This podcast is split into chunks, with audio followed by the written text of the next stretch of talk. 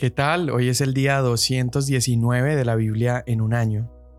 Hoy estamos leyendo Oseas capítulos 1 al 5 y el Salmo 63. Recuerda escuchar el episodio bonus detrás del libro de Oseas para aprender mucho más contexto acerca del libro. Oseas capítulo 1. Palabra del Señor que vino a Oseas, hijo de Beeri, en días de Usías, Jotam, Acaz y Ezequías, reyes de Judá, y en días de Jeroboam, hijo de Joás, rey de Israel. Cuando por primera vez el Señor habló por medio de Oseas, el Señor le dijo, Ve, toma para ti a una mujer ramera y ten con ella hijos de prostitución, porque la tierra se prostituye gravemente abandonando al Señor. Oseas fue y tomó a Gomer, hija de Diblaim, y ella concibió y dio a luz un hijo. Y el Señor dijo a Oseas, Ponle por nombre Jezreel, porque dentro de poco castigaré a la casa de Jehú por la sangre derramada en Jezreel, y pondré fin al reino de la casa de Israel. En aquel día quebraré el arco de Israel en el valle de Jezreel. Ella concibió otra vez y dio a luz una hija, y el Señor le dijo, Ponle por nombre Lo Ruamá, porque ya no me compadeceré de la casa de Israel, pues no los perdonaré jamás. Pero me compadeceré de la casa de Judá, y los salvaré por el Señor su Dios. Y no los salvaré con arco, ni con espada, ni con batalla, ni con caballos, ni jinetes. Después de haber destetado a Lo Ruhamá, ella concibió y dio a luz un hijo. Y el Señor dijo, Ponle por nombre Lo a mí, porque ustedes no son mi pueblo, y yo no soy su Dios. Pero el número de los israelitas será como la arena del mar, que no se puede medir ni contar. Y sucederá que en el lugar donde se les dice, no son mi pueblo, se les dirá, son hijos del Dios viviente. Y los hijos de Judá y los israelitas se reunirán y nombrarán para sí un solo jefe, y subirán de la tierra, porque grande será el día de Jezreel. Digan a sus hermanos, a mí, y a sus hermanas, Ruhamá, discutan con su madre, discutan, porque ella no es mi mujer y yo no soy su marido. Que quite pues de su rostro sus prostituciones y sus adulterios de entre sus pechos, no sea que yo la desnude completamente y la deje como el día en que nació, y la ponga como un desierto, la reduzca a tierra seca y la mate de sed. Tampoco tendré compasión de sus hijos, porque son hijos de prostitución, pues su madre se prostituyó. La que los concibió se deshonró, porque dijo, Iré tras mis amantes, que me dan mi pan y mi agua, mi lana y mi lino, mi aceite y mi bebida. Por tanto, voy a cercar su camino con espinos, y levantaré un muro contra ella para que no encuentre sus senderos. Ella seguirá a sus amantes, pero no los alcanzará. Los buscará, pero no los hallará. Entonces dirá, Iré y volveré a mi primer marido, porque mejor me iba entonces que ahora. Pues ella no sabía que era yo el que le daba el trigo, el vino nuevo y el aceite, y le prodigaba la plata y el oro, que ellos usaban para Baal. Por tanto, volveré a tomar mi trigo a su tiempo y mi vino nuevo a su sazón. También me llevaré mi lana y mi lino que le di para que cubriera su desnudez, y entonces descubriré su vergüenza ante los ojos de sus amantes, y nadie la librará de mi mano. Haré cesar también todo su regocijo, sus fiestas, sus lunas nuevas, sus días de reposo y todas sus solemnidades. Devastaré sus vides y sus higueras, de las cuales decía ella, son la paga que mis amantes me han dado. Y las convertiré en matorral, y las devorarán las bestias del campo. La castigaré por los días de los Baales, cuando ella les ofrecía sacrificios y se adornaba con sus zarcillos y joyas, y se iba tras sus amantes y se olvidaba de mí, declara el Señor. Por tanto, voy a seducirla, llevarla al desierto y hablarle al corazón. Allí le daré sus viñas y el valle de Acor por puerta de esperanza, y allí cantará como en los días de su juventud, como en el día en que subió de la tierra de Egipto. Sucederá en aquel día, declara el Señor, que me llamarás Ishi, y no me llamarás más Baalí, porque quitaré de su boca los nombres de los Baales, y nunca más serán mencionados por sus nombres. En aquel día haré también un pacto por ellos con las bestias del campo, con las aves del cielo y con los reptiles de la tierra. Quitaré de la tierra el arco, la espada y la guerra, y haré que ellos duerman seguros. Te desposaré conmigo para siempre. Sí, te desposaré conmigo en justicia y en derecho, en misericordia y en compasión. Te desposaré conmigo en fidelidad, y tú conocerás al Señor. Y sucederá que en aquel día yo responderé, declara el Señor, responderé a los cielos y ellos responderán a la tierra, y la tierra responderá al trigo, al vino nuevo y al aceite, y ellos responderán a Jezreel. La sembraré para mí en la tierra, y tendré compasión de la que no recibió compasión, y diré al que no era mi pueblo, tú eres mi pueblo, y él dirá, tú eres mi Dios. Entonces el Señor me dijo, Ve otra vez, ama a una mujer amada por otro y adúltera, así como el Señor ama a los israelitas, a pesar de que ellos se vuelven a otros dioses y se deleitan con tortas de pasas. La compré pues para mí por quince ciclos, 171 gramos de plata y un homer y medio, 330 litros de cebada. Y le dije, Te quedarás conmigo por muchos días, no te prostituirás, ni serás de otro hombre, y yo también seré para ti. Porque por muchos días los israelitas quedarán sin rey y sin príncipe, sin sacrificio y sin pilar sagrado, sin efod y sin ídolos domésticos. Después los israelitas volverán y buscarán al Señor su Dios, y a David su rey, y acudirán temblorosos al Señor y a su bondad en los últimos días. Escuchen la palabra del Señor, israelitas, porque el Señor tiene querella contra los habitantes de la tierra, pues no hay fidelidad ni misericordia, ni conocimiento de Dios en la tierra. Solo hay falso juramento, mentira, asesinato, robo y adulterio. Emplean la violencia, y homicidios tras homicidios se suceden. Por eso la tierra está de luto, y desfallece todo morador en ella junto con las bestias del campo y las aves del cielo.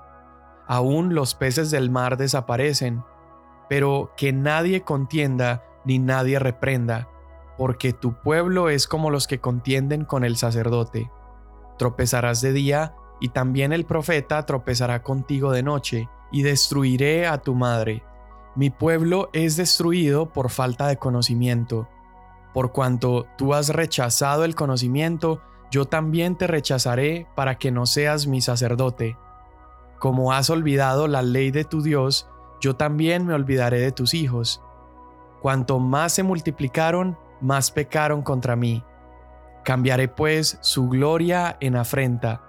Del pecado de mi pueblo se alimentan, y hacia su iniquidad dirigen sus deseos. Como el pueblo, así será el sacerdote los castigaré por su proceder, y les pagaré según sus obras, comerán pero no se saciarán, se prostituirán pero no se multiplicarán, porque han dejado de hacer caso al Señor. La prostitución, el vino y el vino nuevo quitan el juicio. Mi pueblo consulta a su ídolo de madera, y su vara les informa, porque un espíritu de prostitución los ha descarriado y se han prostituido apartándose de su Dios. Ofrecen sacrificios sobre las cumbres de los montes y queman incienso sobre las colinas, debajo de las encinas, los álamos y los terebintos, porque su sombra es agradable. Por tanto, sus hijas se prostituyen y sus nueras cometen adulterio. No castigaré a sus hijas cuando se prostituyan, ni a sus nueras cuando cometan adulterio porque los hombres mismos se retiran con rameras y ofrecen sacrificios con las rameras del culto pagano. Así se pierde el pueblo sin entendimiento. Aunque tú Israel te prostituyas, que no se haga culpable Judá, tampoco vayan a Gilgal, ni suban a Bet Aben, ni juren, vive el Señor, ya que Israel es terco como una novilla indómita. Los pastoreará ahora el Señor como a un cordero en campo espacioso. Efraín se ha unido a los ídolos, déjalo. Acabada su bebida, se entregaron a la prostitución. Sus príncipes aman mucho la ignominia. El viento los envuelve en sus alas y se avergonzarán de sus sacrificios. Oigan esto, sacerdotes, estén atentos, casa de Israel. Escuchen, casa del rey, porque para ustedes es el juicio. Pues han sido lazo en Mispa y red tendida en el monte Tabor. Los rebeldes se han ahondado en la perversión, pero yo los castigaré a todos ellos. Yo conozco a Efraín, e Israel no se me oculta, porque ahora te has prostituido Efraín, se ha contaminado Israel. No les permiten sus obras volver a Dios, porque hay un espíritu de prostitución dentro de ellos y no conocen al Señor. Además, el orgullo de Israel testifica contra él, e Israel y Efraín tropiezan en su iniquidad. También Judá ha tropezado con ellos. Irán con sus rebaños y sus ganados en busca del Señor, pero no lo encontrarán. Él se ha retirado de ellos. Han obrado perversamente contra el Señor, porque han tenido hijos ilegítimos. Ahora los devorará la luna nueva junto con sus heredades. Toquen la bocina en Gibeá, la trompeta en Ramá.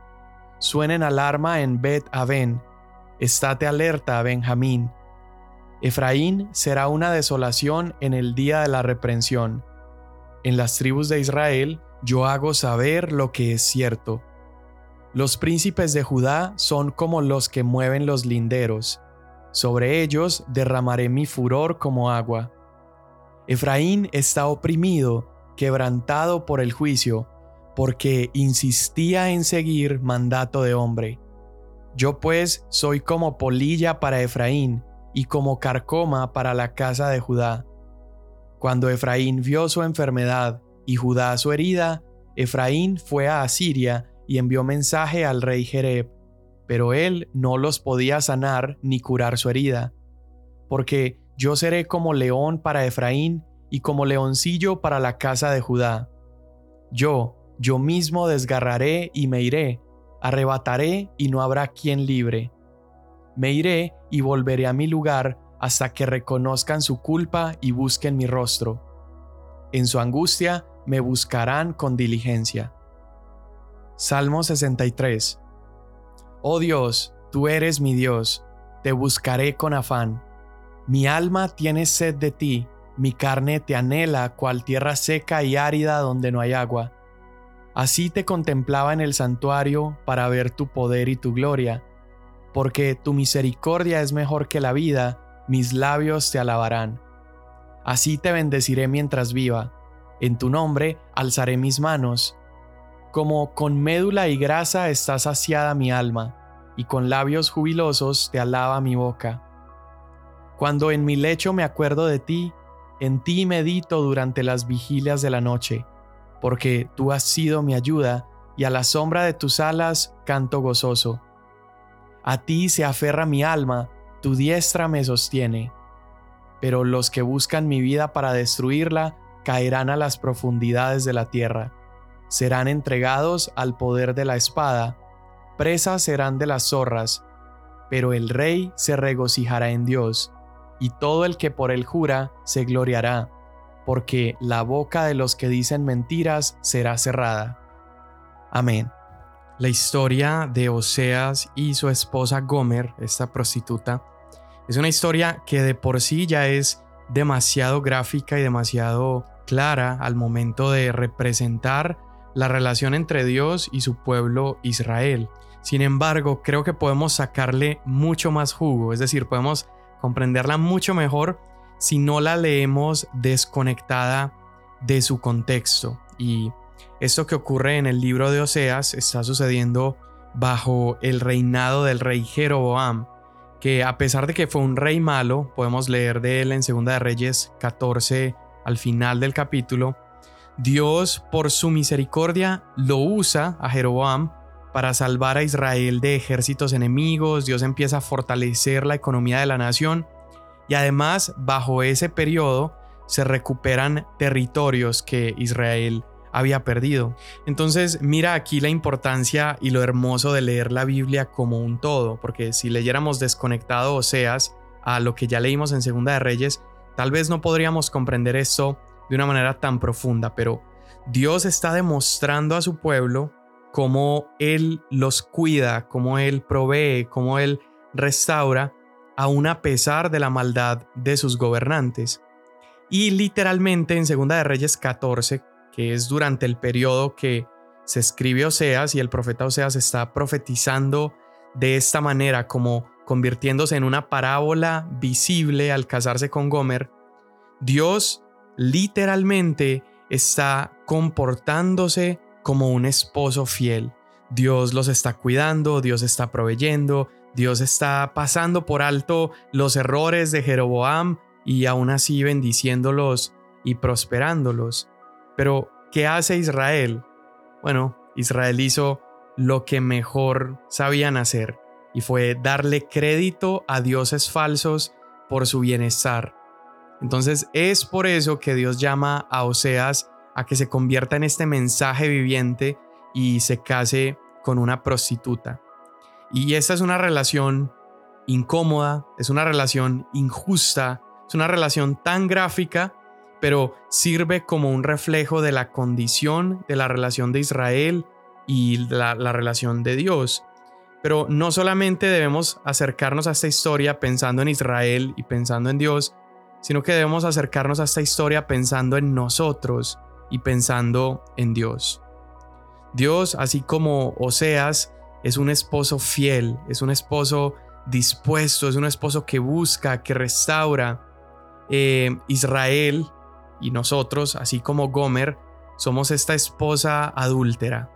Ignoramos una y otra vez la bondad de nuestro esposo, tomamos las bendiciones que Dios nos ha dado y vamos a gastarlas tras de nuestros otros amantes, tras de aquellas cosas que no son Dios. Y también en esta historia de Oseas y Gomer, los hijos también jugarían un papel en la historia, y es que ellos tendrían nombres simbólicos que también iban a anunciar el rechazo de Dios hacia Israel debido a su adulterio. Entonces, el primer hijo que tienen le llaman Jezreel, lo cual es un nombre interesante porque en Segunda de Reyes 10 vemos que Jezreel era este lugar de muerte donde reyes fueron asesinados. Y el mensaje que Dios está dando a través del nombre de este primer hijo es que Dios iba a poner fin al linaje que se sentaba en ese momento en el trono y los iba a llevar al valle de muerte, a ese valle de Jezreel. El segundo hijo o la segunda hija se llama Loruamá, que significa sin compasión o no es digna de compasión. Y Dios aquí está anunciando que esa es la condición en la que se encuentra su pueblo. Por su pecado y por su adulterio, no merecen compasión, no merecen misericordia. El tercer hijo se llama Loamí, significa no es mi pueblo. Y Dios lo que está diciendo es que Israel ya no sería el pueblo suyo y él no sería su Dios, porque la misericordia de Dios estaba agotando para Israel. Pero mira esto, inmediatamente después, el siguiente verso dice esta promesa impresionante. Dice, pero el número de los israelitas será como la arena del mar, que no se puede medir ni contar. Y sucederá que en el lugar donde se dice, no son mi pueblo, se les dirá, son hijos del Dios viviente. Entonces, Dios, a pesar de que está ejecutando un juicio y, y que está mostrando su dolor contra su pueblo, él no ha abandonado su corazón misericordioso y no ha abandonado las promesas para su pueblo.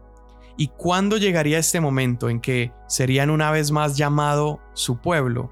Bueno, según el texto dice que esto ocurriría cuando Dios designara a un líder para unir a su pueblo y sacarlos de Jezreel.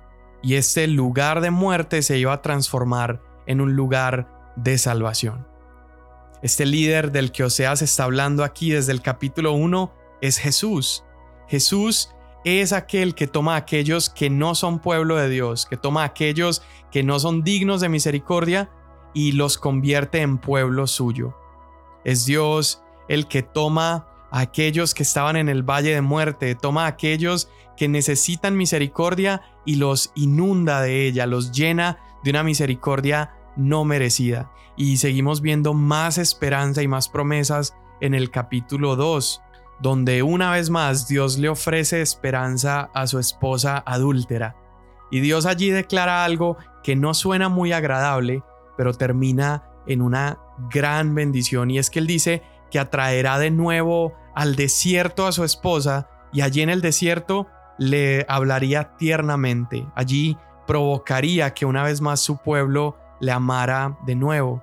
Y Dios también promete que lo que haría sería cerrar con espinos el paso por donde su pueblo anteriormente solía caminar en dirección a sus amantes para que el único camino que quedara abierto y disponible fuera el camino de regreso a su esposo, a su primer amor.